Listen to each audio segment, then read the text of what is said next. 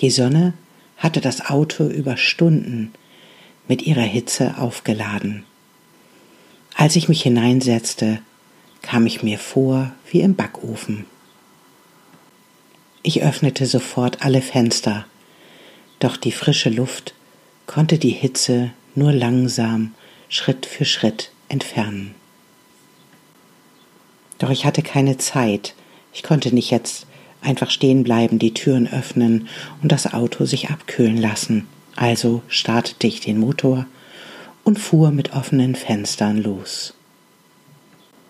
Willkommen bei Mutmädchen. Mein Name ist Sibylle und ich freue mich sehr, dass du hier bist.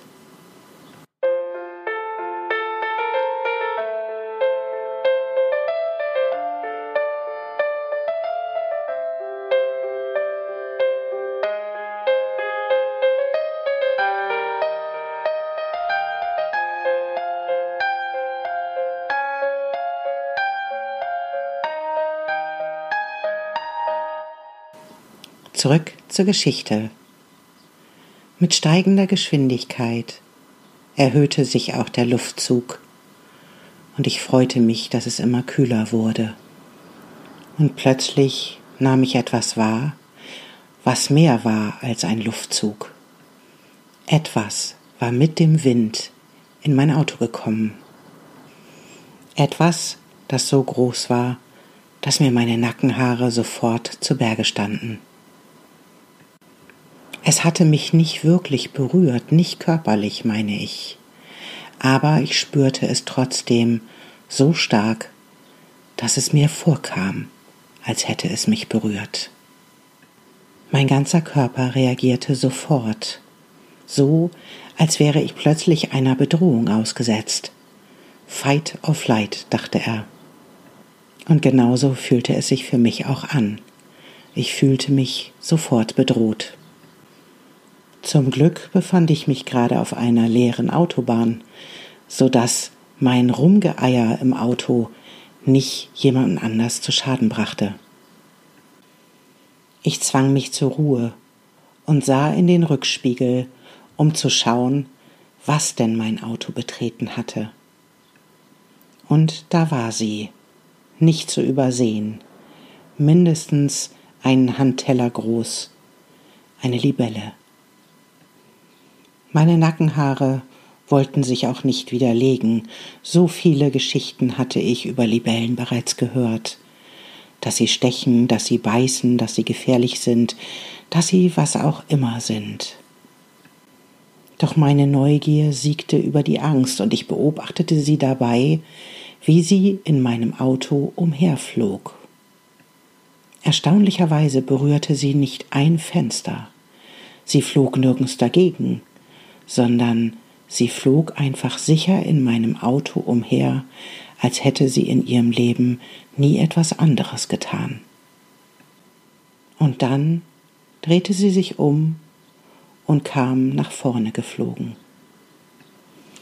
Nun wurde es mir richtig gruselig, während sie sich ruhig auf der Kopfstütze meines Beifahrersitzes niederließ. Sie saß einfach da und beobachtete. Ihre Haltung war so ruhig, dass es mir nicht einen Augenblick in den Sinn kam, nach ihr zu schlagen oder sonst irgendetwas zu tun, um sie dazu zu be bewegen, von mir wegzugehen. Im Gegenteil, plötzlich entstand in mir ein Ton, ein Summen, ein bisschen so etwas wie eine Verbindung zwischen unseren Welten. Und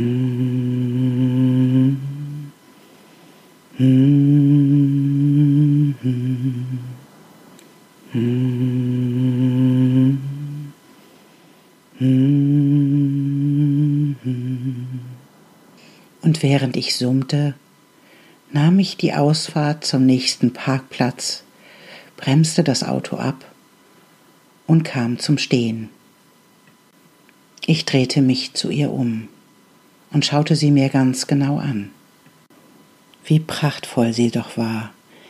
Sie saß da in Schwarz und Grün mit symmetrischen Mustern auf ihrem gesamten Körper, die von Grün langsam zu Blau zu wechseln schienen. An ihrem Kopf zwei blaue Punkte, an ihrem Schwanz auch zwei blaue Punkte, durchscheinende riesige Flügel, die mit symmetrischen Formen einem Wunderwerk glichen. Wahnsinn, dachte ich mir, was die Natur doch für Wunderwerke hervorbringt. So viel Symmetrie in diesem Muster, so viel Grazie und Anmut in dieser ganzen Form. Unfassbar fand ich. Und als ich sie so von nahem betrachtete und diese unglaubliche Schönheit sah, wurde ich ganz leise und ganz demütig, was diese Welt doch für Wunder enthält. Und dann dankte ich ihr für dieses Geschenk, und sie erhob sich und flog durch das offene Fenster davon. Kennst du das auch, wenn etwas in dein Leben tritt und dich plötzlich existenziell zu bedrohen scheint? Wenn dann die Gedanken anfangen zu arbeiten und die Erinnerungen danach suchen, was dir jemand mal über diese Situation erzählt hat, über dieses etwas, über diesen jemand, der in dein Leben getreten ist? Die tausend und eins Geschichten, die dir erzählt wurden, was man wie wann zu tun hat, um sich selbst zu schützen, um die Lieben zu schützen? Dass man nach dem einen schlagen muss, nach dem anderen gerade nicht, dass man nicht pusten darf, nicht wedeln darf oder sonstige Dinge nicht tun darf, weil es sonst besonders gefährlich für uns wird, uns mit dieser Situation auseinanderzusetzen, mit diesem Tier oder mit dieser, was auch immer uns da ins Leben gekommen ist. Die Ratlosigkeit, die dann entsteht, wenn diese Situation tatsächlich auftritt und du nicht mehr ganz genau weißt, was du eigentlich tun musst und deine instinktive Reaktion zutage tritt, die zeigt, ob du jemand bist, der eher flieht oder einfriert oder angreift? Hast du schon einmal versucht, diese instinktive Reaktion auszusetzen, um dann zu beobachten, was tatsächlich passiert? Wenn wir zunächst beobachten, anstatt zu reagieren, dann können wir feststellen, was wirklich gerade passiert. Wenn wir diese Beobachterposition einnehmen, dann können wir feststellen, ob es wirklich gerade ein Angriff ist, der stattfindet, oder ob unser Gegenüber vielleicht genauso ratlos ist wie wir über diese Situation, in die wir beide geraten sind. Natürlich haben wir in einer solchen Situation auch Angst. Angst, weil wir nicht wissen, was wir vom Gegenüber zu erwarten haben. Angst ist eine Emotion, die wir nur sehr ungern fühlen. Deswegen haben wir immer sofort das Bedürfnis, das in Bewegung umzusetzen. Die Bewegung, die durch Angst entsteht, ist meistens eine Reaktion und keine wirkliche Aktion. Für die Aktion wäre notwendig, dass wir uns erstmal einen Augenblick in die Stille setzen, einen Augenblick innehalten, um dann zu gucken, wie fühlt sich das an, die Emotion wirklich zu fühlen, in den Körper zu bringen, in uns zu landen, um dann eine neue Entscheidung zu treffen. Eine neue Entscheidung, wie ich mit dieser Angst hier und in diesem Moment umgehen möchte. Weil jede Situation neu ist und für keine der Situationen, in denen wir landen, gibt es eine Antwort aus der Vergangenheit. Die Antwort ist immer im Jetzt und die Antwort liegt immer darin, dass du eine neue Entscheidung treffen kannst. Wenn du es dir erlaubst, mit dir selbst verbunden zu bleiben, dann erlaubst du es vielleicht auch deinem Gegenüber, dies auch zu tun. Vielleicht entsteht dann auch in dir ein Ton, der die Verbindung zwischen dir und dem anderen zeigt, der euch beiden ermöglicht, die richtige Antwort zu finden in der Verbindung zueinander und in der Verbindung zu sich selbst. Wie wäre es, wenn du neu entscheidest und in Kontakt trittst mit dir selbst und mit deinem Gegenüber, egal welcher Art, und dann die richtige Antwort findest? Die Antwort, die beide vereint und eine dritte Lösung findet. Deinen freien Willen, dies immer wieder zu tun. kann dir niemand nehmen. Du kannst in jedem Moment aussteigen aus der Trennung, in jedem Moment erkennen, dass wir doch alle verbunden miteinander sind. Die Welt und ihre Geschöpfe gibt uns ganz oft die Möglichkeit, diese Verbindung wieder zu spüren und uns mit unserem Ton wieder einzubringen, weil unser Ton gerade ganz wichtig ist, damit sich diese Welt neu gestalten kann. Keiner gleicht dem anderen, und doch sind alle miteinander verbunden.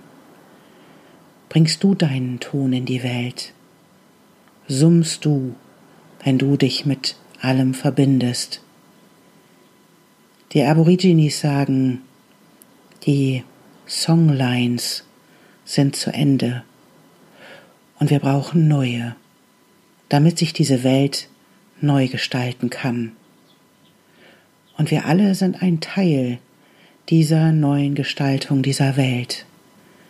Also ist es wichtig, dass wir alle zumindest mit unserem Summen uns hier in die Welt einbringen. Und daher bin ich jetzt einen Augenblick still, damit die Welt dein Summen hören kann. Dabei ist nicht entscheidend, ob du singen kannst.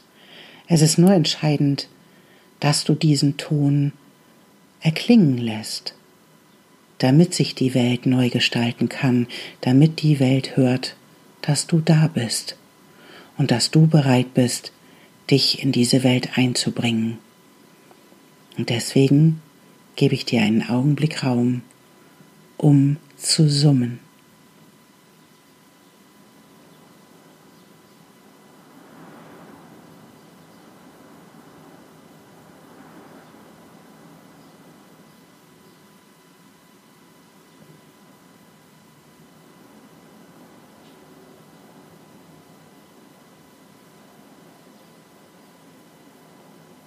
Ich danke dir, dass du mir gelauscht hast. Und ich freue mich, wenn du wiederkommst. Und bis dahin bin ich dein Mutmädchen, Sibylle.